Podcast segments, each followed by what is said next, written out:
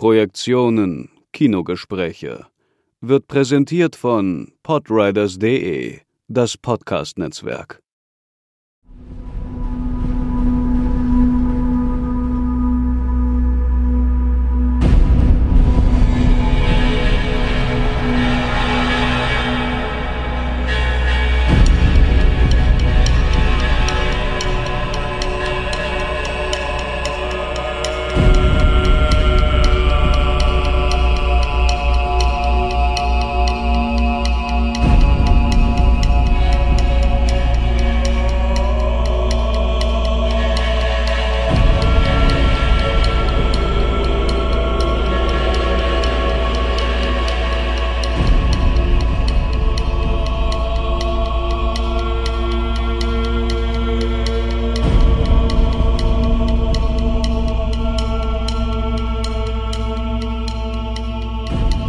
Herzlich willkommen zur neuen Folge von Positionen, dem Sonderformat des Podcasts Projektionen Kinogespräche von Sebastian Seidler und Markus Stiegelegger. Mein Name ist Markus Stiegelegger und ich bin heute hier mit einem Gast, äh, Danilo Vogt, den ich gleich näher vorstellen möchte, um über äh, den Film Dune zu sprechen und zwar die vielen Gesichter von Dune, nicht nur die aktuelle Variante, auch den Film von David Lynch und ähm, ja, über die lange Rezeptionsgeschichte dieses Films in Deutschland auch. Wir werden viele äh, interessante Aspekte äh, thematisieren, die ähm, ja nicht jedem vertraut sein dürften, obwohl die meisten Leute auf die eine oder andere Weise mit einem der Gesichter von Dune mindestens konfrontiert waren in ihrer Vergangenheit. Ähm, Danilo Vogt kenne ich ähm, schon etwas länger. Er hat äh, Film an der Kunstakademie in Mainz studiert, ist also ursprünglich Filmemacher, äh, heute aber als Medienproduzent tätig, arbeitet für verschiedene Labels mit Filmveröffentlichungen, äh, mit Authoring, Mastering-Aktivitäten, äh, Layouts und so weiter. Er betreut also Filmveröffentlichungen und ähm, als wir uns äh, vor kurzem über Dune unterhalten haben, hat er mir eine Geschichte erzählt, die den Anlass zu diesem äh, Positionengespräch äh, gab. Nämlich er hat eine relativ lange aktive ähm, äh, Geschichte mit dem David Lynch-Film Dune und darüber möchten wir jetzt gleich mal sprechen. Äh, und dafür begrüße ich hier im Studio äh, sogar mal face-to-face, äh, -face, unter Corona-Bedingungen natürlich, Danilo Vogt. Hallo, herzlich willkommen. Hallo Markus. Ja, Danilo, wir kennen uns jetzt schon lange, haben immer wieder über Filme gesprochen und du hast ja wirklich zahlreiche hochinteressante Projekte betreut in der Vergangenheit. Ähm, aber Dune hat einen besonderen Stellenwert in deinem Werdegang, ähm, und zwar Dune von David Lynch. Äh, kannst du uns ein bisschen erzählen, wie das äh, ursprünglich begann? Ja, also ich hatte das Glück, an der ersten in Deutschland ungeschnittenen VHS-Veröffentlichungen damals noch mitzuarbeiten. Ich habe damals neben der Schule, also im Abitur, gejobbt bei einem kleinen Kasseler Videolabel. Die Firma Astro, dem einen oder anderen vielleicht einen Begriff, die hatten eine berühmt-berüchtigte Reihe, die Kultklassiker ungeschnitten. Da waren dann viele ähm, Horrorfilme, Trash, äh, Filone, ganz vieles dabei und im Laufe der Zeit ähm, wurde, ähm, kam Dune, der Wüstenplanet, ganz überraschend auch in dieser Reihe heraus. Und ähm, das war die erste Veröffentlichung, an der ich dann mitarbeiten konnte. Und im Zuge ähm, der Zeit gab es halt noch zahlreiche weitere, ähm, auch die Langfassung, die wir dann später bearbeiteten und ähm, die Remasterung und vieles, vieles mehr kann man sagen. Ja. Mhm. So dass ich über die Zeit, also es gab sicherlich, ähm, die VHS kam glaube ich so 2001 raus und 2003 dann die äh, sogenannte Perfect Collection, wo dann alles remastered war, die Langfassung nochmal neu synchronisiert und sowas. Und ich denke mal, so ab 2003 konnte ich den Lynch-Film weitgehend mitsprechen, auswendig. Also hast ihn damals sehr häufig äh, sehen müssen und auch äh, ja selbst mit bearbeitet. Denn es ging ja dann darum, diese ähm, längere Fassung auch auf den Markt zu bringen. Äh, was ist denn eigentlich der, das Geheimnis? Ähm, dem, der berühmte David Lynch-Cut ging ja auch angeblich drei Stunden, so war der Film eigentlich angelegt. Er wurde ihm dann auf zwei Stunden 17 oder sowas heruntergekürzt durch äh, Dino De Laurentiis und äh, die Produktionsfirma. Und äh, wir haben hier übrigens eine Störung im Hintergrund, aber wir gucken mal, ob das im Rahmen bleibt.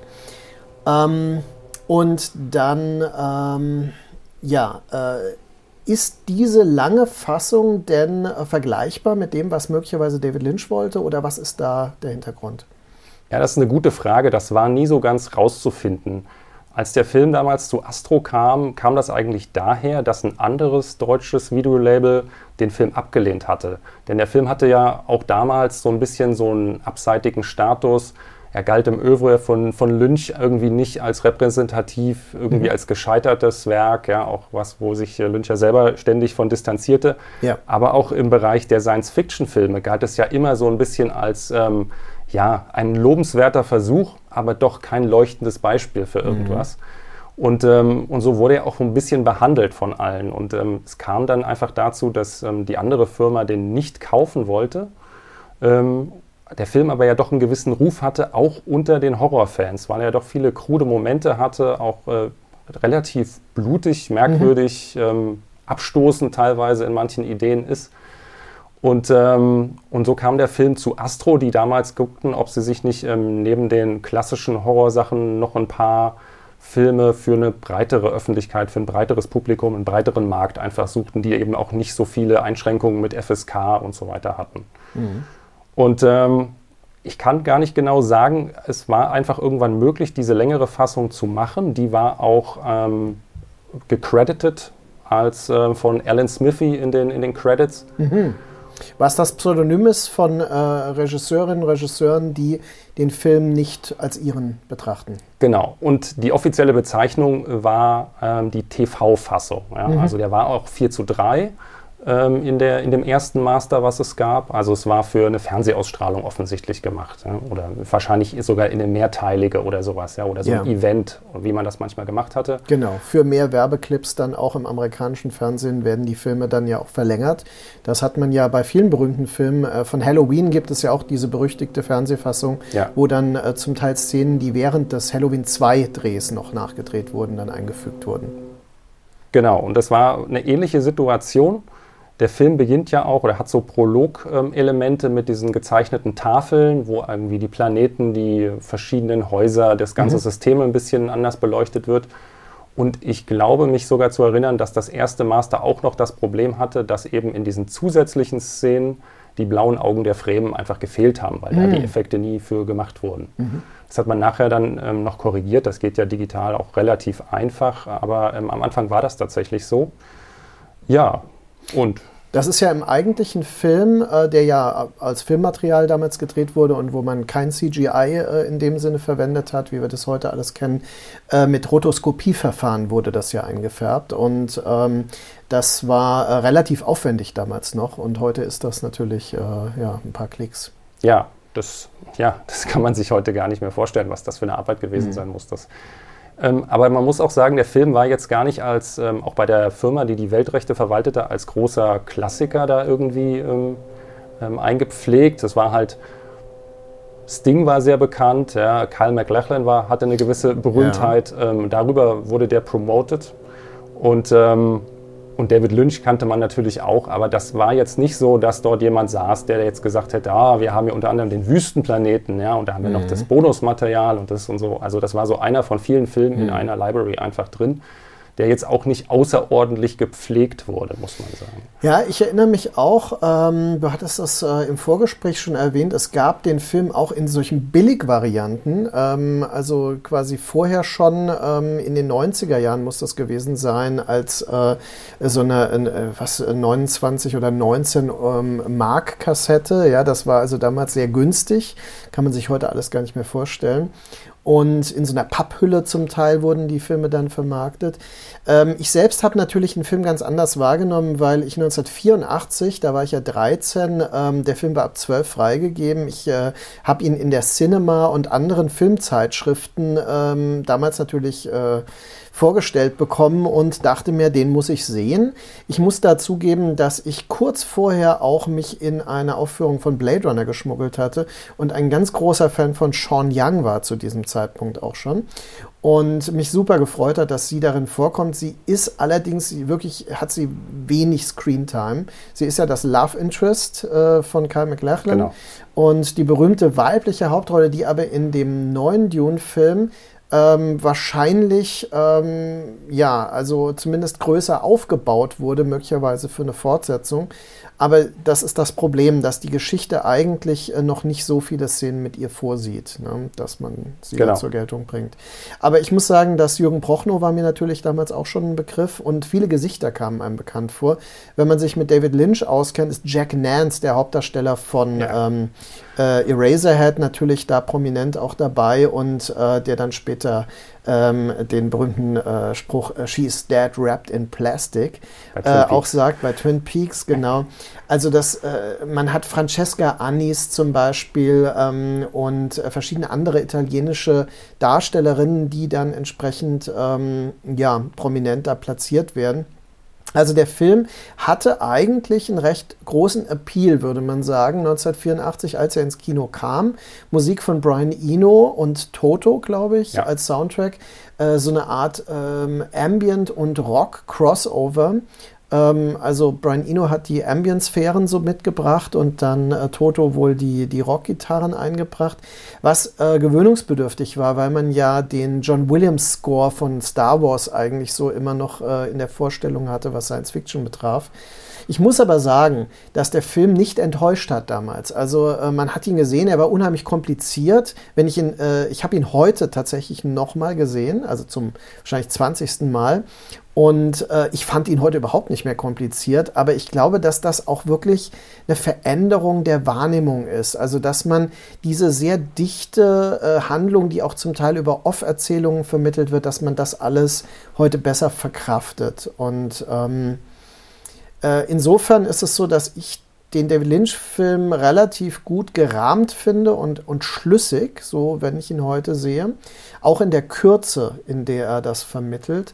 Und er hat, äh, für damals hatte er spektakuläre Szenen mit den Sandwürmern. Also die haben auch einen Charme heute noch. Ja. Aber sie haben den Charme, den auch Ray Harryhausen-Effekte haben. Ja. Und es gibt ein paar ganz krude Überblendungseffekte mit Raumschiffen und Rück, also so, so nicht Rückprojektionen, aber so zusammenkopierten ja. Vorder-Hintergründen, wo ich sagen muss, boah, das hat den Film schlecht altern lassen. Also da gibt es, also die Sandwürmer an sich sind super, aber sobald man kein McLachlan obendrauf sieht, ja, äh, dann wird es richtig unglaubwürdig. Also da sehe ich auch ein bisschen so das, was Leute manchmal als peinliche Momente in dem Film bezeichnen. Also ich finde es jetzt nicht peinlich, aber es ist äh, zeitgemäß einfach veraltet. Ne? Ja. Ja, das ist total interessant, dass du das erzählst, dass du den im Kino gucken konntest, weil mein ähm, Start ins Dune-Universum eigentlich äh, zehn Jahre später war und überhaupt nichts mit dem Film und auch am Anfang überhaupt nichts mit dem Roman zu tun hatte sondern mit dem Computerspiel Dune 2. Das war ähm, ja, ein großer Hit damals, weil das Besondere an dem Spiel war, dass es das erste Echtzeit-Strategiespiel mhm. war. Das heißt, ähm, man hatte die Möglichkeit, äh, eines der Häuser auszuwählen und musste dann auf Arrakis mhm. Spice ernten, gleichzeitig äh, Truppen herausbilden, den, den, die Landkarte erobern und den Gegner quasi besiegen. Mhm. Und das in Echtzeit. Und das Besondere daran war, bis dahin gab es immer nur Strategiespiele, die so rundenbasiert waren. Das heißt, man machte einen Zug, der Computer machte einen Zug, ja, wie Schach. Und hier passierte das alles plötzlich gleichzeitig. Mhm. Völlig, völlig faszinierend für mich und dann in so einem Science-Fiction-Thema. Und ähm, ich hatte das Spiel selber nicht. Ich hatte aber einen sehr guten Freund, der hatte einen Computer, der dieses Spiel ähm, ja, laufen konnten, also mit auf dem das gelaufen ist, weil das war ja auch in der Anfangszeit gar nicht so einfach, ja. jemanden zu finden, der dann auch. Und da habe ich einfach nur zugeguckt und war fasziniert davon, weil natürlich durch diesen Echtzeitcharakter jedes Mal ein neues Abenteuer entstand. Ja, man wusste nicht, wo greift der Feind an und so weiter. Ja. Mhm. Und da bekam ich mit, ah, das ähm, basiert auf einem Roman. Hochinteressant. Ja, und äh, Der Wüstenplanet von Frank Herbert. Und ähm, das Buch habe ich mir dann besorgt und war ganz fasziniert, wie komplex diese Welt dahinter ja. ist. Also es, ist ja, es erschlägt einen eigentlich beim ersten Lesen. Es ist auch spröde in der Art, wie es geschrieben ist. Mhm. Es hat irgendwie mehrere Anhänge, darunter eine eigene Terminologie, was wie eigentlich heißt und sowas. Ja. Und, ähm, und es ist irgendwie schwierig und gleichzeitig faszinierend auf, auf eine Weise, weil es so eine komplexe Welt ist und man ja auch so ein bisschen denkt, naja klar, von unserer Position aus kann ich ja eine Welt im 11. Jahrtausend auch gar nicht richtig verstehen an jeder Stelle. Ja? Es hat diese spirituellen Momente, es hat diese ähm, Archiv- ähm, und, und äh, chronikartigen Momente, mhm. die da ähm, geschrieben werden und sowas. Und das, das fand ich extrem faszinierend. Und erst einige Zeit später sah ich dann, okay, dieser Roman ist auch verfilmt worden, hochinteressant. Und da gab es diese, ähm, genau wie du sagst, auch diese günstigen Videokassetten, mhm. zum Beispiel die im Schreibwaren ja und, und Zeitschriftenhandel. Ja. Mhm. von, von Videoplay, glaube ich, habe ich dann diese Kassette entdeckt für ja, 15, 20 Mark oder so. Also die Hälfte von dem, was man damals mhm. ausgegeben hat. Ja. Mhm.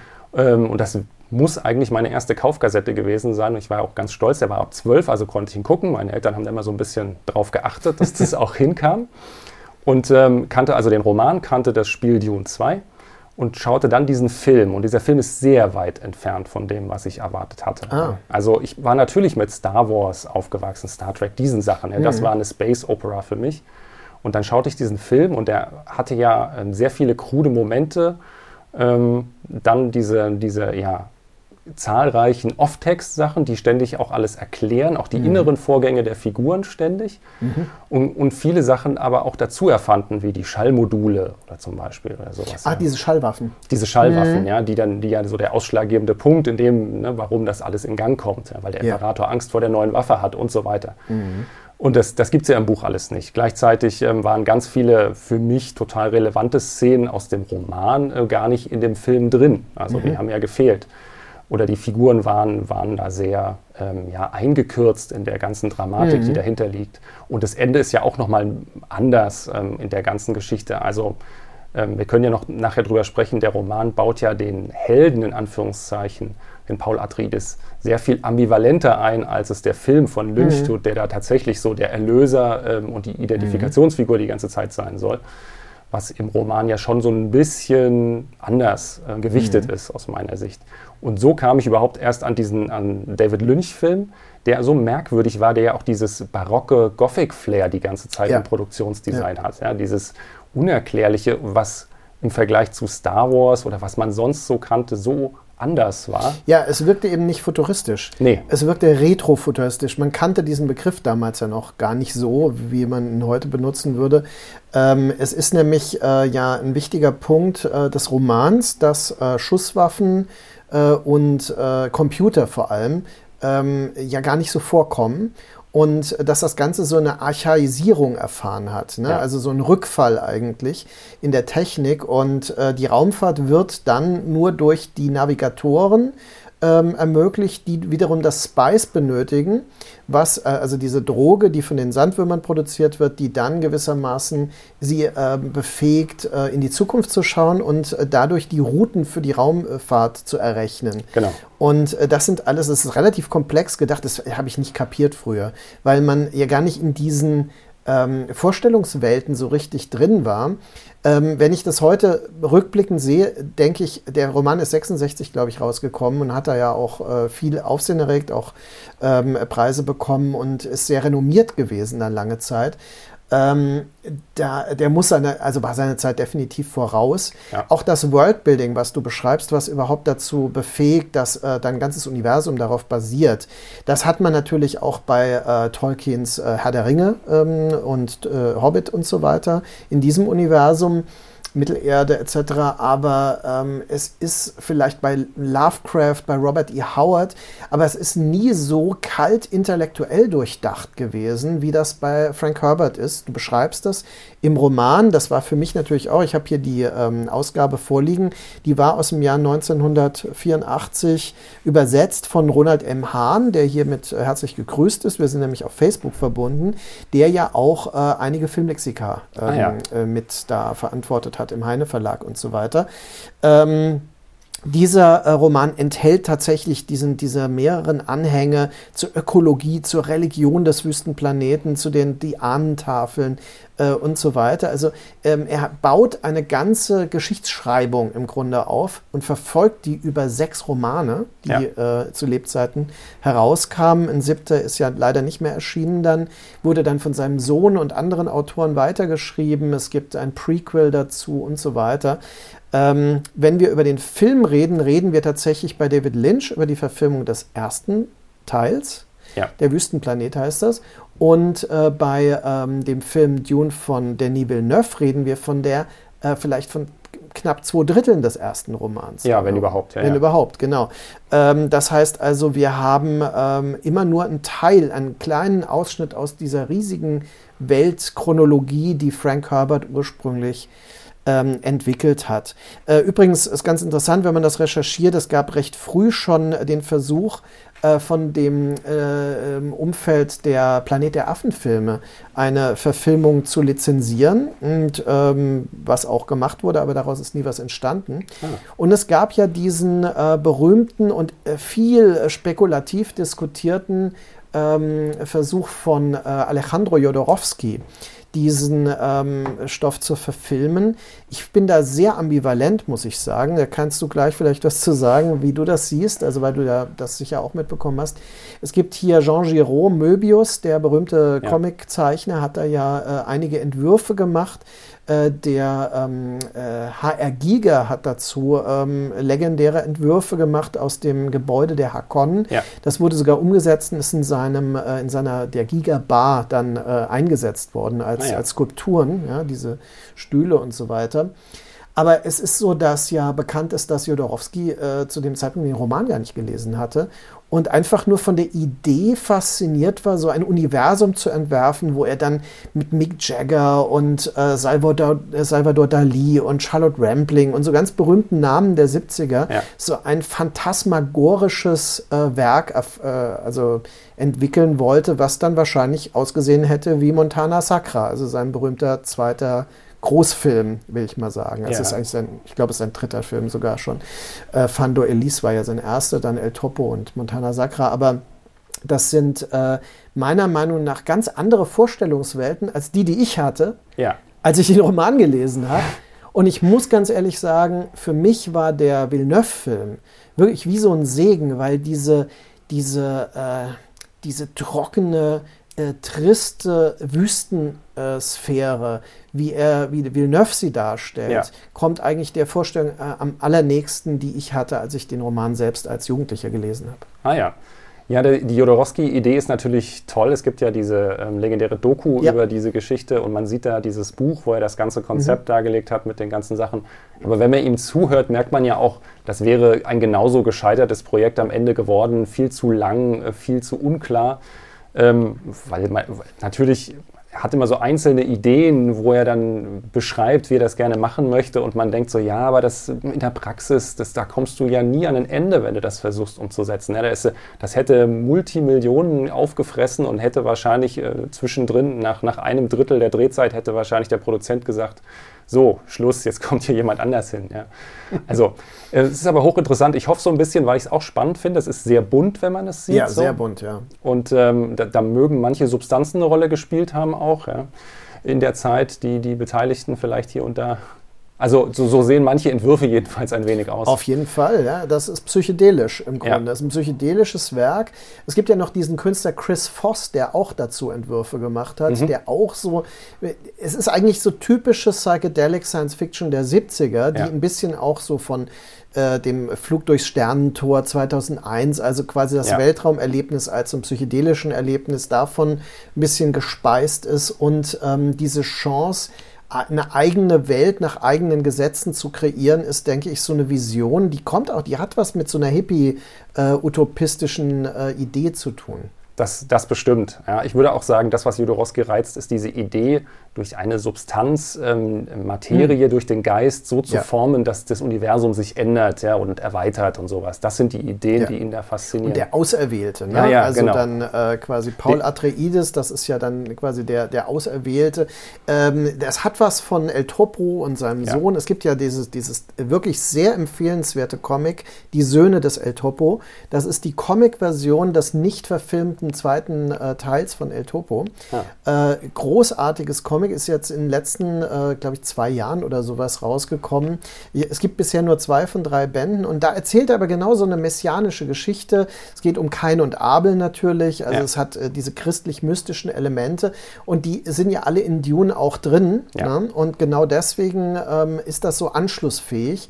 Aber es ist nicht, ich sage es ganz offen, es ist nicht die Bildwelt, die ich hätte sehen wollen, ganz klar. Ja, ja, das wäre nochmal was ganz Eigenes gewesen. Ich hoffe ja so ein bisschen, vielleicht gibt es mal eine animierte Fassung oder sowas. Vielleicht mhm. lässt sich das lizenzieren, dass sich Künstler mal dran setzen und vielleicht als eine Zeichentrick-Variante oder sowas. Oh, ich hätte auch nichts gegen Comic. Ja, oder ein Comic, das wäre natürlich auch toll. Das ähm, wäre auch interessant. Interessant ist, dass du gesagt hast, dass du den Soundtrack eigentlich als ungewöhnlich empfunden hast. Als ich den damals ähm, hörte, war ich total fasziniert davon, weil er so eigen war. Und ähm, ich hatte dann auch das Glück, dass ich die CD äh, in den 90ern irgendwo in so einem Nice-Preis-Segment ähm, entdeckte und dachte, ja, Wahnsinn, ja, super. Und die lief tatsächlich lange äh, bei mir, weil die doch sehr kraftvoll auch ist in, der, in den Kompositionen mhm. und sehr, mhm. aber und gleichzeitig hat sie diese, diese sphärischen Brian Eno-Momente natürlich. Der hat ja, glaube ich, ähm, nur einen Teil der Tracks äh, mitgemacht. Ähm, aber Toto würde man da jetzt nicht raushören, wenn man mhm. sonst so mhm. die klassischen Hits von mhm. Toto kennt. Von daher eine ungewöhnliche Entscheidung. Also anders als jetzt beispielsweise bei Flash Gordon, wo man sofort hört, dass das Queen ist. Ja, ja es gab aber zu der Zeit wirklich auch äh, zum Beispiel Lady Hawk, der Tag des Falken. Äh, da gab es auch so eine Mischung aus äh, sphärischer, elektronischer und rockiger Musik. Äh, also es gab da immer mal so äh, Vangelis, äh, Alan Parson, ähm, Leute aus dem Pink Floyd-Umfeld. Also so äh, quasi, das war eine Tendenz Anfang der 80er, die auch ähm, parallel zum Classic Rock übrigens, der Verbindung von klassischer Musik und mhm. Rockmusik, ähm, da so ein Pathos reingebracht hat. Ähm, ich wusste nie so recht, ich war da immer ambivalent, ich wusste nie so recht, ob ich das gut finde. Ähm, jetzt habe ich tatsächlich, äh, ich habe den Soundtrack nie gehabt als äh, ah, ja. äh, separate CD oder als Album. Ähm, jetzt habe ich es mir mal nachbestellt. ah, ja. Also es war doch groß genug das Interesse jetzt. Ja, das fand ich, fand ich doch schon immer sehr faszinierend. Wir haben ja den Soundtrack dann nachher auch in der, in der Perfect Collection, in, in dem genau. Marketingfilm-Release gemacht. Das war ja so zur Anfangszeit, kann man sagen, der DVD eine der ja, größeren Special Edition Veröffentlichungen, ja. die es so gab. Das war ähm, noch neu, so eine riesen Box zu machen ja, mit diversen Sachen. Und da war dann das, diese lange Fassung auch das erste Mal. Die hast du auch gemacht, die Box? Die habe ich auch gemacht, die Box, ah, ja. ja. ja. Ähm, und ähm, da haben wir dann das alte Filmprogramm noch reingepackt mhm. an, in dem Nachdruck und sowas. Ja. Und wie gesagt, der Soundtrack, ich weiß auch noch, wir haben uns wahnsinnig geärgert. Das äh, war so ein bisschen, es gibt von dem Soundtrack eine längere Veröffentlichung mit noch mehr Tracks. Und das haben wir wenige Tage nach Fertigstellung des Projekts gemerkt. Da war dann alles fertig. Ähm, das war halt damals, man muss sich vorstellen, 2003 äh, war auch das Internet noch anders ähm, strukturiert und ja. organisiert als heute. Und ähm, DVDs kaufte man jetzt nicht nur bei dem großen Online-Händler oder in Online-Shops, mhm. sondern natürlich auch in den Läden. Ähm, ja, aber es war eine sehr, sehr spannende Arbeit und ähm, also ganz am Anfang noch, als wir das erste Mal die TV-Fassung brachten, da war das alles noch untertitelt. Ja, weil mhm. da waren die fehlenden Szenen einfach untertitelt und das, was man anlegen konnte vom deutschen Ton, war dann da drunter. Und ich weiß noch, dass ich ähm, mit Oliver Krickel damals also wirklich mindestens eine Nacht daran gesessen habe, mit dem Roman, dem Comic und noch einem zusätzlichen Buch zum Film, in der Hoffnung, diese sehr langen zusätzlichen auch Off-Texte und sowas in eine lesbare Form irgendwie zu untertiteln. Also für Videokassette damals natürlich mhm. noch. Äh, was wahnsinnig schwierig ist, weil natürlich ständig ultrakomplexe Fachwörter, Begriffe und sowas fallen, die man gar nicht in lesbare Untertitel so einfach verwandeln kann. Und da saßen wir, glaube ich, eine Nacht dran, ähm, um das irgendwie ähm, ja, anguckbar zu machen für ein deutsches Publikum. Mhm. Also diese Fassung habe ich irgendwann gesehen und ich muss sagen, dass ich äh, von der Fassung total ernüchtert war. Ich fand sie unheimlich behäbig sie war schlecht strukturiert, ne? ähm, ja. also so dramaturgisch ja, ja. Ähm, funktionierte sie für mich jetzt nicht und ähm, ich verstehe das auch, dass David Lynch da äh, Abstand zu äh, genommen hat. Ähm, auch wenn dort Szenen möglicherweise ja drin sind, die er ähm, nicht gekürzt haben wollte ursprünglich. Ja, ich weiß auch nicht. Man sagt ja, es wäre an einer Stelle die letzten 20 Jahre relativ knapp da gescheitert, dass er sich nochmal dran setzt mhm. und äh, einen echten Director's Cut nochmal anfertigt. Ja. Ich weiß auch nicht genau, woran das gelegen hat. Ich glaube, dass der, das ganze Projekt, wenn man so von den Beteiligten auch die Interviews hier und da hört und liest, äh, dass das für ihn, glaube ich, ein traumatischer Knick in der Karriere war, wenn man so ja. lange so intensiv daran arbeitet äh, und dann einem das so weggenommen wird und das Ergebnis sicherlich sehr weit entfernt ist von dem, was er sich vorgestellt hat, sowohl jetzt in der Ausführlichkeit als ja. auch in dem Tenor des Ganzen. Ja, also ich weiß auch nicht, ich kann mir nicht vorstellen, dass bei ihm diese Masse an erklärenden Off-Texten so gedacht war, wie sie dann da eingefügt ja. wurde. Die äh, sind tatsächlich nötig. Also wahrscheinlich wurden sie so notbedarfsmäßig äh, eingefügt, weil man einfach viele Zusammenhänge sonst nicht verstanden hätte. Ne? Ja, gleichzeitig. Aber Virginia Madsen spielt ja Prinzessin Irulan, Prinzessin die Irulan. dann den, ja. das Intro dann macht, ja. Toller genau. Auftritt auch im Nachhinein, wenn man weiß, wer sie ist. Dann. Ja, ja, also sehr, sehr spannend, ja. Mhm. Ja, also die Besetzung ist ja durchweg, wenn man heute guckt, sind das alles ja. vieles bekannte Namen, ja auch natürlich. Ja, Max von Sydow, ja. äh, José Ferrer. Ja, ja, genau. Das ist wirklich interessant. Ähm, äh, mir ist aufgefallen, also äh, Sting wird ja auf eine ganz extreme Weise homoerotisch sexualisiert in dieser Rolle, ja. wie ohnehin die ganze Hakonnen-Kultur ja eine rein männlich äh, homoerotische Kultur dort ist. Ja. Ähm, das ist äh, bei Lynch nochmal perverser gesteigert als in der Villeneuve-Version. Äh, ja, sehr stark. Ähm, also äh, die berühmte Szene mit dem Herzstecker, wo also dieser eine äh, Lustknabe dann irgendwie sein, sein, sein Herzventil geöffnet bekommt, damit dann der Hakonnen-Anführer da sich drin baden kann ja. in dem Blut. Das ist also eine sehr drastische Szene, die auch heute noch sehr effektiv ist.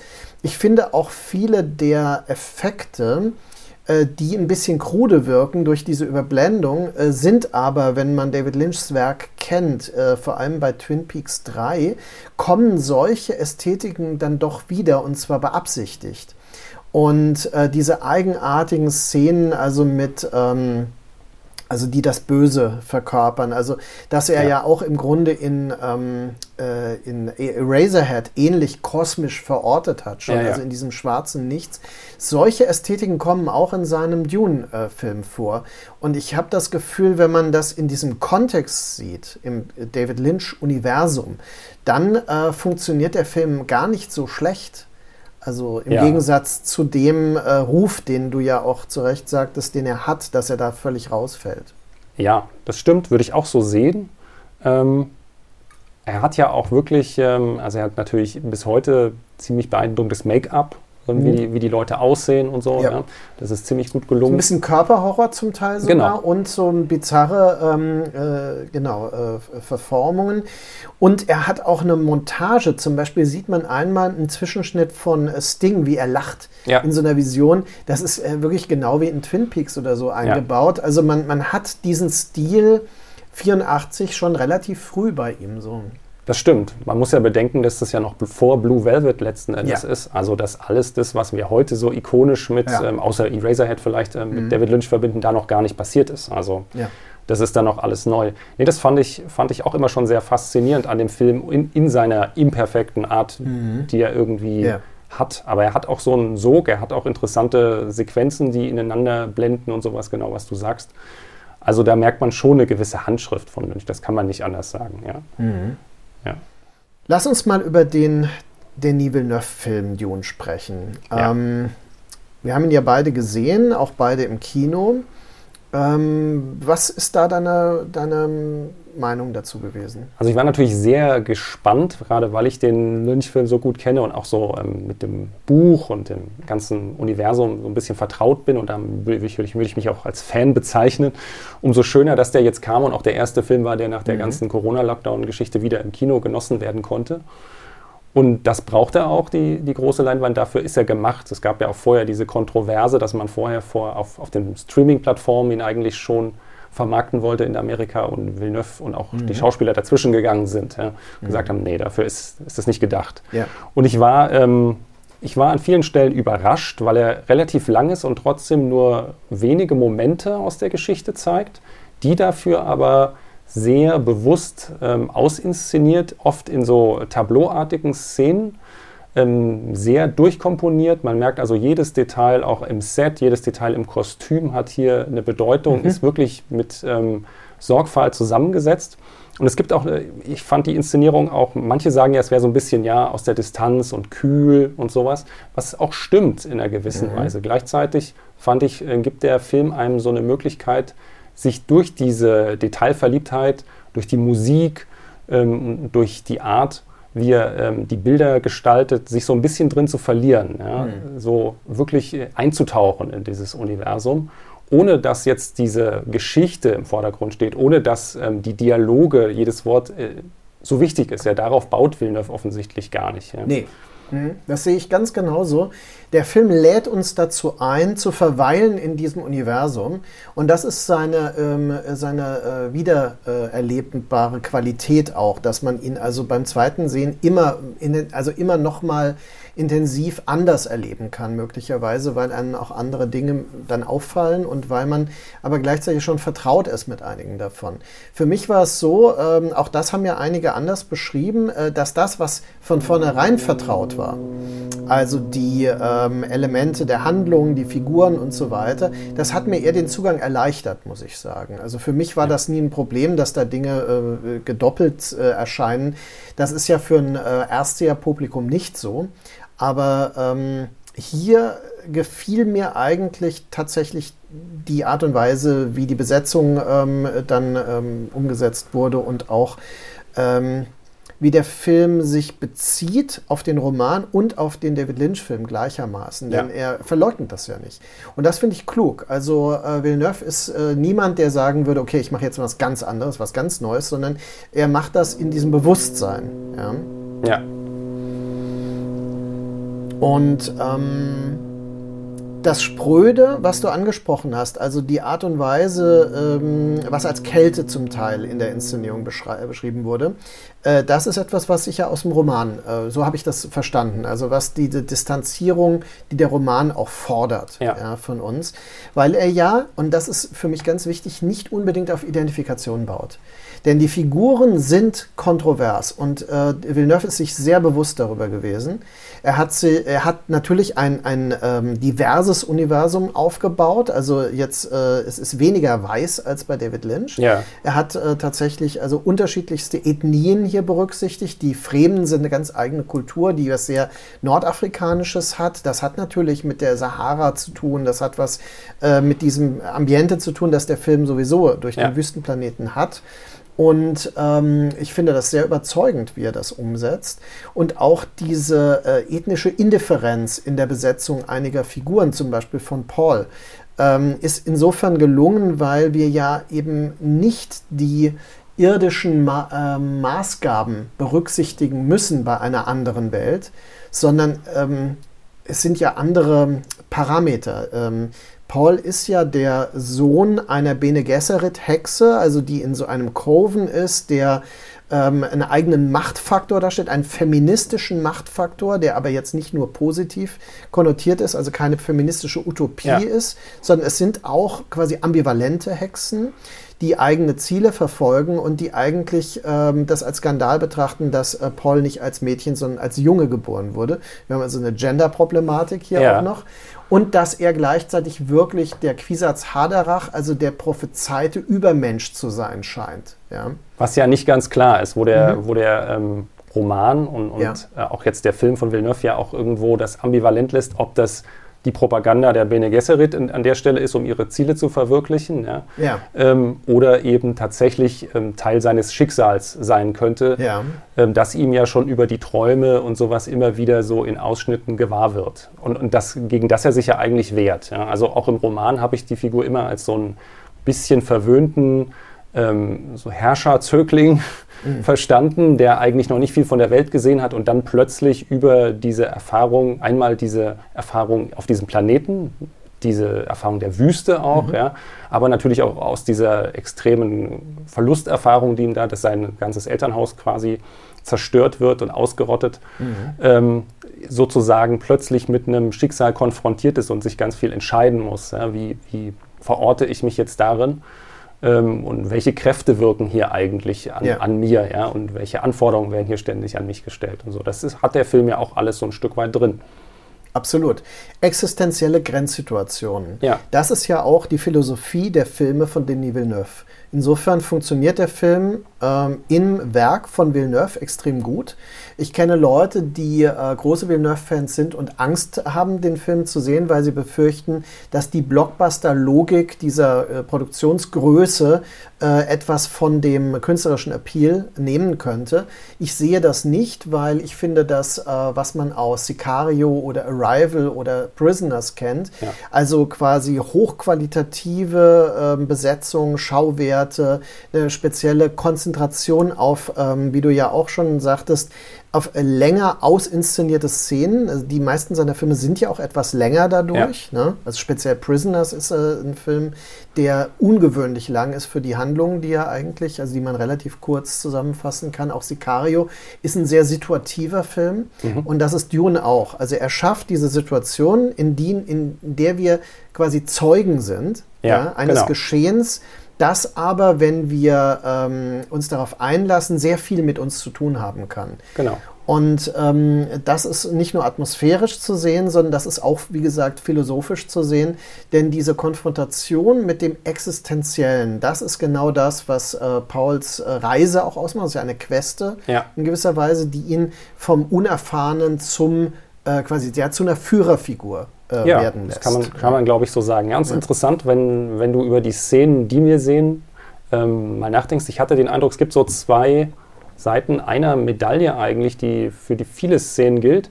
Einmal gibt es das Protokoll, ja, also das ja. politische Protokoll, wo wir so Szenen haben, wo es darauf ankommt, das Richtige anzuhaben und wo quasi ähm, ja, die ordnungspolitischen äh, Dinge in ihrer richtigen Form durchgeführt werden. Und auf der anderen Seite gibt es das Ritual, was total präsent ist. Es gibt jede Menge Ritual. Initiationsszenen und sowas, äh, wo so ein bisschen ja, die, die unbewussten Sachen äh, kanalisiert werden eigentlich und mhm. geordnet in dem mhm. Ganzen. Ja. Und also das ist äh, zahlreiche, ob es jetzt die Prüfung ist äh, mit dem Gom Jabbar ähm, oder, oder später das finale Duell, was er dann hat. Mhm. Äh, wo er sich beweisen muss. Also das scheinen so die Elemente zu Mit sein. Fate meinst du? Äh, nee, nee, jetzt in dem, im Villeneuve-Film, das ah, ist ja der, der ja, Fremen genau. mit dem er da äh, kämpfen mhm. muss, ja, ja also genau. ähm, wo er nicht vorbeikommt. Und ähm, das sind ja alles so ritualhafte Situationen mhm. eigentlich. Mhm. Ja. ja, ähm, genau, da wird ein Ritual Platz geschaffen und es wird eine Situation geschaffen, die ähm, auch wieder die äh, also quasi die Agierenden, die Performer des Rituals auf sich zu selbst, äh, selbst zurückwirft. Genau. Mhm. Oder, oder wenn du daran denkst, äh, diese Baumszene, wo sie diese Bäume mitten in der Basis ähm, auf Arrakis pflegen, ja, also so die heiligen, Wasser ist ja ein sakrales Element auf diesem Planeten, wo es nur Wüsten gibt. Ähm, also überall merken wir, alles läuft irgendwo nach ritual- oder protokollhaften Regeln ab. Mhm. Ja, und in diesen Regeln versuchen die Figuren irgendwie zu bestehen ja, und mhm. irgendwie einen eigenen Weg zu finden. Das schien mir so ein bisschen das zu sein, was Villeneuve in dieser sehr komplexen Geschichte interessiert. Mhm. Ähm, und das ist natürlich spannend. Da gibt es ja auch sehr viele Szenen, die sehr sinnlich, sehr haptisch sind. Also beispielsweise so eine Szene, wo Paul noch auf Kaladan mit, dem Hand durch, mit der Hand durchs ja. Wasser geht und dann eine Entsprechung auf dem Wüstenplaneten dann, wo er den Sand den durch seine Sand, Hand ja. rieseln mhm. lässt. Ja. Und wo sicherlich auch schon ein bisschen diese, dieser Mythos auf Arrakis, dass es eben ein grüner, von Wasser umgebener Planet auch sein könnte, ähm, mhm. Ähm, vor, vorweggenommen wird, ein Stück weit mhm. auch. Mhm. Und das ist eigentlich eine sehr kluge Weise, weil Villeneuve ja nie so vordergründig arbeitet. Äh, das ist quasi eine Anti-Marvel-Inszenierung, würde ich ja. fast sagen. Ja? Also deswegen, und das ist vielleicht auch für manche Leute dann ein bisschen überraschend, weil es ja trotzdem die große Geschichte bleibt. Aber es mhm. ist eben, wenn die Hakonnen angreifen, ist es jetzt nicht interessant, ähm, wie knapp wer wie entkommt und welches Raumschiff wo wie zusammenbricht, sondern es passiert einfach. Ja. Die mhm. Leute fliehen, es explodiert und sowas. Es ist eine ganz andere Art, die Sachen ähm, in Bilder mhm. zu packen. Ja, weil er diesen philosophischen Zugang wählt, der an anderen Dingen interessiert ist. Ja. Also der nicht an der Mikrodramaturgie, an Spannungsaufbauten und solchen Dingen interessiert ist, sondern der tatsächlich tatsächlich ein größeres Ziel, äh, das Ganze im Grunde Ja. immer im Blick behält. Das macht ihn, ähm, ja, das macht Dune tatsächlich zu einem, zu einem sehr großen Autorenfilm, kann man sagen, in dieser Logik.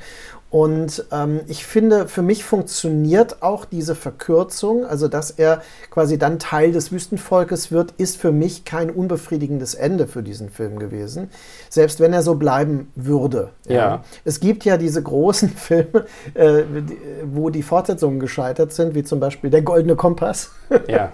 wo man also quasi nie äh, eine Form von befriedigender Auflösung findet, die aber auch offen bleiben. Bei ähm, dem Dune von Villeneuve äh, habe ich so das Gefühl, das, das rundet sich auf eine gewisse Weise, weil es, es öffnet Türen, die aber gar nicht quasi jetzt äh, komplett sichtbar werden müssen. Ja. Ja. ja, ich fand zum Schluss schon, dass die Dramaturgie so ein bisschen zerfasert, weil man Mhm. nicht mehr so genau weiß. Andererseits passt es ja auch zu dem, was letztlich passiert. Also diese Unklarheit ist ja auch in der Geschichte an der Stelle drin. Ja. Ja. Es kommt eigentlich, der, der große Punkt ist, er begegnet dieser Frau, ähm, dieser ja, Sehnsuchtsfrau ja auch im Rahmen der Geschichte, die er ja auch später, ähm, so viel kann man ja spoilern, auch nie so ähm, ja, an seiner Seite haben kann, wie er das gerne möchte. Ja. Ähm, sie, sie bleibt ja in vielerlei Hinsicht ein Sehnsuchtsobjekt, aber er begegnet ihr. Ja? Und, ähm, und das ist so der, der Punkt, wo der Kreis sich mit seinen Träumen vom Anfang, damit geht ja der Film auch los, äh, Genau. schließt. Das heißt, die Träume sind eigentlich die Rahmung und weniger die, ähm, äh, das äußere Geschehen. Ähm, wobei, wie gesagt, also diese Initiationsreise an einen gewissen Punkt kommt hier, wo danach der, die nächste Stufe erfolgen würde. Also Ja. das heißt, man hätte dann tatsächlich, wenn ein zweiter Teil hoffentlich ja kommt, in der Logik des Films von Villeneuve, hätte man dann eine nächste Stufe einfach. Ne? Ja. Ähm, wie würdest du denn, weil darüber viel geschrieben wurde und was mich viel auch erstaunt hat, wie würdest du denn die politische Dimension des Films einschätzen? Ja, das ist natürlich ganz schwierig, weil ähm, einmal deutet sich ja sowas an, dass man sagt, naja, äh, blicken wir nach, die, nach Afghanistan und sowas, plötzlich haben wir da so eine Entsprechung. Ja. Ähm, gleichzeitig der Film hat, ähm, ja, weiß ich gar nicht, nimmt natürlich Elemente aus dem Roman und der Roman nimmt bestimmte politische Verhältnisse im, im Mittleren Osten schon vorweg. Ja, das, das stimmt schon. Ähm, wie genau man das sagen kann, es ist schwierig. Man interpretiert schnell auch ein bisschen viel in die ganze Sache hinein. Ich glaube, was, ähm, was Frank Herbert interessiert hat, ist, welche Umstände den Einzelnen zu welchen Handlungen ähm, bringen. Ja. Es gibt ja die Geschichte, dass er im, entfernt verwandt ist von, ähm, von McCarthy, ja, der später ja der sagenumwobene Verfolger aller in Anführungszeichen kommunistischen Tendenzen in Hollywood war. Und dass Herbert davon sehr schockiert war, weil er eigentlich ähm, gut befreundet mit ihm war und dann gesehen hat, was aus diesem Menschen mit dieser Machtposition wird. Und dass das aber auch was ist, was ihn sehr stark beeinflusst hat, auch bei Dune. Ja. Und, ähm, und es ist irgendwie, darin liegt ja was Universelles. Also das wird uns, glaube ich, auch in der Geschichte immer wieder begegnen und deswegen wird es auch immer wieder passen. Ja. Ähm, von daher ist das schon, schon irgendwie angelegt. Man könnte auch kritisch diskutieren, natürlich sind die Atreiden, wirken ja wie aus so einer ritterlichen, äh, am besten noch in König Arthurs Nachfolge bestehenden, Tradition stehenden Haus, ja, wo irgendwie Ehre und sowas äh, ganz groß geschrieben wird, in Abgrenzung zu den Harkonnen, die einfach ähm, so ein gieriges Klischee des nimmersatten Kaufmanns in vielerlei Hinsicht sind. Ja, diese ähm, von Völlerei gezeichneten Baron, kann man sagen, ja, der nur seinen animalischen Trieben zu folgen scheint an vielen Stellen. Ähm, und ähm, ja, ich weiß nicht, wie du das siehst. Man könnte ja sogar so weit gehen und sagen, in den Hakonnen würde sich ein, ein Klischee entdecken lassen, das es auch im antisemitischen Bereich unter Umständen gibt, in der ganzen Physiognomie und sowas. Ist das Ähm. bei den Hobby? Also ähm, ja, es, das wäre nicht so offensichtlich, würde ich sagen. Also die Hakonnen haben etwas sehr Barbarisches Ja. Und ähm, weniger diese Übersteigerung des Kapitalismus, die ja dann eigentlich in diesem Klischee sich äh, manifestieren müsste. Also das heißt, sie wollen ausbeuten, das ist klar, Ja. aber sie beuten auf eine Weise von Sklavenhaltergesellschaften aus. Genau. Und äh, das macht sie eigentlich zu so einem sehr groben Bild der Ausbeutung. Ja. Ähm, äh, es ist, ich glaube, oberflächlich gesehen würden viele Leute erstmal sagen, ja, die sind irgendwie faschistisch, weil die alles mit Gewalt lösen und weil die ah. da ein Führerprinzip haben und so weiter. Also man könnte das eigentlich ähm, alles erstmal da draufkleben als ja. Etikett, aber äh, ich denke, es ist nicht so einfach, weil die Ambivalenz, die ich sehr schätze an diesem ganzen Modell, also an dem Roman und an beiden Filmen, ist, dass ähm, die, das Haus Atreides ja auch eine Monarchie ist, ganz klar, genau. die nach einem Geburtsrecht Staatsrecht funktioniert ja. und insofern ja auch so etwas äh, ja, hochgradig veraltetes, etwas super vormodernes hat, was auch ähm, diese Idee des guten Führers beschwört, ja. ja. der eigentlich protofaschistisch ist. Also es ist eigentlich so dieses utopische Wunschbild einer sich aus Verantwortung äh, entziehenden antidemokratischen Gesinnung, die dann im guten Führer so die Vater- oder äh, Elternfigur sieht, die, ähm, die einem einfach die, die Probleme abnimmt. Ja? Und äh, das wird aber problematisiert, weil wie du sagst, es ist nicht so ganz klar, ja ähm, ob die Auserwähltheit tatsächlich da ist oder ob sie nicht angeeignet, behauptet und beschworen wird. Ja? ja. Und dann, ähm, wie verhält sich das? Ähm, der weiße Befreier der Ethnie der Fremen, das ist natürlich im David Lynch-Film, sind das ja noch mehr oder weniger Weiße. Ja. Das ist jetzt in dem neuen Film, ähm, ist das ganz klar eine, ähm, äh, ja, also quasi als Wüstenvolk äh, nordafrikanisch konnotierte Ethnie. Äh, das ist etwas, was äh, dann ja auch den weißen Befreier der schwarzen äh, Sklaven und so weiter transportieren würde. Da hätte man wie bei ähm, äh, dann äh, in Game of Thrones oder sowas, ja, ja. also bei Khaleesi oder so, ja, ja. Diese, diese Idee. Und ich, ich finde aber, dass es immer wieder bei diesen Fallen, ähm, Interpretationsfallen, gibt es immer wieder Widersprüche genau. und äh, Zwiespältigkeiten. Und das ist das Interessante. Für mich war das Interessante die Uneindeutigkeit ja. der politischen Auslegung, die Villeneuves Filme meiner Meinung nach immer haben. Denn auch bei Sicario, ich meine, Sicario macht keinen Hehl daraus, dass äh, das Mexiko, das hier entworfen wird, The Beast ist. Ja? ja. Und dass ähm, die amerikanische Invasion keine Lösung dafür ist, nee. sondern das Ganze noch mehr triggert. Und wir bekommen Figuren, ähm, die dann sagen, okay, this is the land of wolves now and you're not a wolf. Ja? Und damit wird die Hauptdarstellerin quasi eliminiert ja? und ja. so weiter. Also wir bekommen eigentlich äh, immer äh, Fakten, einer total pessimistischen Weltsicht vorgesetzt in seinen Filmen, die sich nicht wirklich lösen lässt. Ja, das würde ich auch ganz ähnlich sehen. Ähm, es ist ja so, dass der jetzt im ersten Teil sehen wir ja auch so eine Vision dieses, ähm, dieses ja, Planeten über, überbrückenden Kriegs, der sich andeutet. Mhm. Ähm, und äh, den, die brennenden Leichenberge sieht er schon und sowas, ja, und mhm. wie er in diesem goldenen Anzug in der Mitte steht. Und das habe ich als eine extrem ambivalente Szene, als eine Schreckensvision gesehen, nicht als eine Befreiung letzten Endes. Und ähm, ich habe die Bücher, die dem ersten Folgen nur zum Teil, glaube ich, gelesen, mhm. erinnere mich aber auch, dass das dort sehr ambivalent beschrieben wird, nämlich als ein Konflikt, der sich entzündet und nicht mehr einzudämmen ist. Also ähm, ganz weit weg von dem großen Helden, ja, ja. der jetzt alle in die Freiheit führt. Mhm.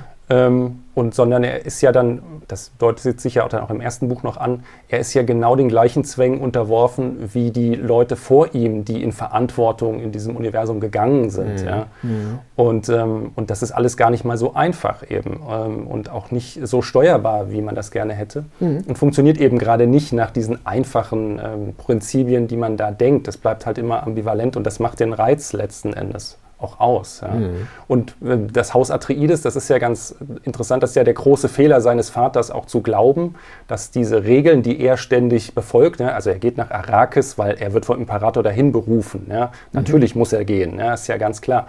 Und dass er nicht glauben kann, dass er kurz nachdem er dort angekommen ist, gleich angegriffen und sogar mit den mit den Truppen des Imperators besiegt und ausradiert quasi wird. Yeah. Ja, dass er in seinem Denkmodell ist es nicht möglich, weil das ist nicht, es folgt nicht den Regeln, die er äh, eigentlich genau, immer. das ist eigentlich ritterliche Ehre. Genau. Also die Tugenden äh, des, des Rittertums äh, werden da beschworen. Genau. Und ja. dann diese Dr. Yui-Geschichte ist ja leider, das finde ich ein bisschen schade bei dem Villeneuve-Film, sehr, sehr zusammengekürzt, ja. weil das eigentlich ganz spannend ist. Das wird ja nicht erklärt, dass das eigentlich ein Vertrauter ist, der mhm. auch vom Imperator selber äh, durch diese Tätowierung ähm, die absolute Vertraulichkeit zertifiziert bekommen hat. Mhm. Ja? Und das ist der Verräter im Nachhinein. Durch den wird das alles möglich letzten Ja. Endes. Ja, also das System ist äh, wesentlich korrupter, als alle äh, zu denken wagen. Ähm, aber auch das ist natürlich das pessimistische Weltbild, was ich meine, was wieder den Filmen von Villeneuve durchaus entspricht Ja. und was ihn daran auch interessiert haben wird. Ja? Äh, weil man muss sich auch immer fragen, warum macht ein Filmemacher, der einen sehr dezidierten eigenen Stil hat, äh, plötzlich solche Mainstream, vermeintlichen Mainstream-Projekte, äh, auch Blade Runner müsste man vielleicht sogar fast Ja. dazu zählen, auch eine Riesenproduktion, die sehr viel gewagt hat und im Nachhinein ja auch sehr viel gewonnen hat, auch wenn es zunächst äh, nicht so angenommen wurde, ähm, aber auch sperrig bleibt. Ja. Und das ist eigentlich das Wichtige, dass hier auch bei Blade Runner ganz klar die philosophischen Perspektiven im Zentrum stehen und rücksichtslos verfolgt werden ähm, von der Inszenierung und Ja. die Inszenierung im Dienste dieser Perspektiven steht. Und ähm, das ist, glaube ich, die Schwäche im Nachhinein bei dem David Lynch-Film, weil der durch die Fassung, die Lynch aufgezwungen bekam, äh, eine Form der äh, folgerichtigen inneren Logik äh, eingeimpft bekommt, die ihm äh, künstlerisch einfach nicht gut tut. Ja, im Lynch-Film endet es ja mehr oder minder im, im letzten Drittel auch mit einer sehr langen Montagesequenz, wo einfach alles überbrückt wird, was da noch Genau. an Handlung ist. Ja. Und dann kommt das Finale und das wird gewonnen und äh, es folgt der finale Kampf gegen Ja. Fate ja, und, und dann ist der Film letztlich vorbei. Äh, und das ist genau der Unterschied zum Roman. Also da äh, beginnt eigentlich das Problem erst. Weil wenn man diesen Kampf gewonnen hat, aber dieses, diese Substanz so absolut notwendig ist fürs. Universum und für alles, da stellen sich ganz viele neue Fragen. Und das ist irgendwie auch das Spannende, einmal bei Frank Herbert und auch bei äh, Denis Villeneuve, dass sie sich beide eigentlich immer gegen einfache Antworten ähm, positionieren. Immer sagen, die Sache ist so komplex, dass wir Einzelteile beleuchten und beschreiben können, aber es gibt eben keine einfachen Schwarz-Weiß-Antworten in diesem komplexen Universumsystem, so wie es wahrscheinlich auch an vielen Stellen in unserer Wirklichkeit ist. Aber das ist ja eine äh, sehr gute Schlussbetrachtung, würde ich sagen, die ähm, auch viele äh, der Fragen, die wir uns im alltäglichen Leben stellen, äh, nachhaltig unbeantwortet lässt. die aber vielleicht einige interessante Anregungen gegeben hat, jetzt aus unserer persönlichen Interessen, die wir ja auch äh, geschildert haben und Verbindungen, die wir zu diesem Stoff haben. Und ähm, ja, ich bin weiterhin natürlich sehr gespannt, äh, wie sich äh, der Film jetzt entwickelt, wenn er in Amerika auch gestartet wird. Das ist ja immer noch nicht geschehen und man kann noch nicht absehen, äh, wie er sich kommerziell entwickeln wird, was sehr wichtig sein wird für die äh, mögliche Fortsetzung natürlich. Das wird sehr spannend. Ich bin auch sehr gespannt, denn zentrale Rollen sind ja noch gar nicht besetzt in der Geschichte. Ähm, ja, Wir wissen noch nicht, wer wird den Imperator Ja. spielen und so, äh, Prinzessin Irulan. Also wir haben noch gar nichts von diesen Welten Ja. bisher gesehen, anders als bei, bei Lynch. Es werden sich also im Teil 2 ganz neue Welten uns nochmal öffnen. Ah ja, und die Schwester muss erst noch geboren werden. Genau. Ja. Ja, genau. Und ähm, je nachdem, wie sich das entwickelt, wird man sich vielleicht, sich vielleicht wieder irgendwann nochmal da resümierend äh, drüber unterhalten können.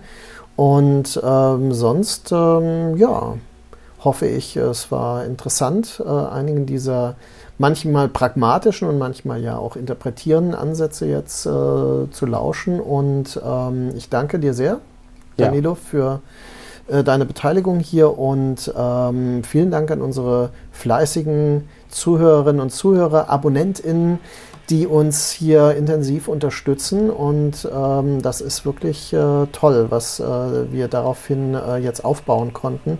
Und wir werden das auch weiter betreiben. Bis dann. Tschüss. Tschüss.